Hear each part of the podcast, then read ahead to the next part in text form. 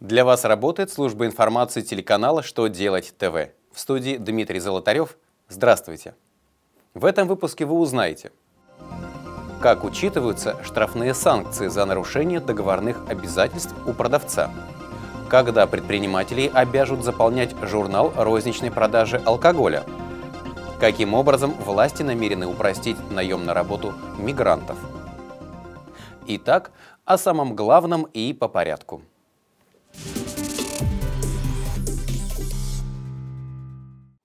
Своем очередном письме Минфин напомнил, что неустойки, пени и штрафные санкции на нарушение договорных обязательств признаются в доходах, учитываемых по налогу на прибыль, на момент признания их должником либо на дату вступления в силу решения суда.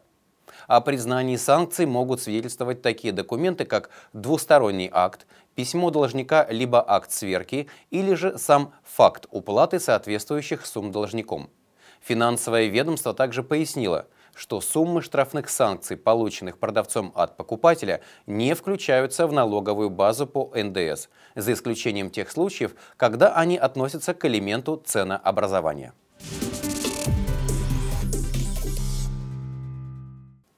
Росалкогольрегулирование пересмотрело сроки введения журнала учета розничной продажи алкогольной продукции. Его заполнение станет обязательным только с 1 июля 2015 года.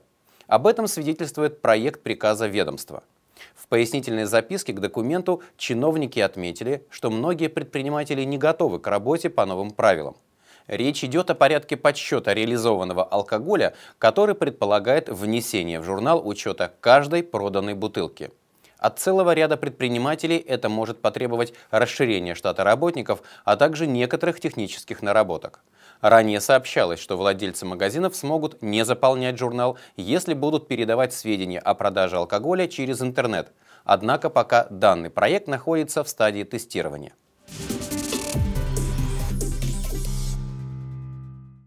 Минтруд планирует создать реестр компаний, готовых нанимать иностранных работников.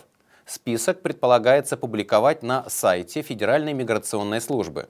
В нем будет содержаться информация о потребностях работодателей в сотрудниках, вакантных специальностях и уровне квалификации соискателей.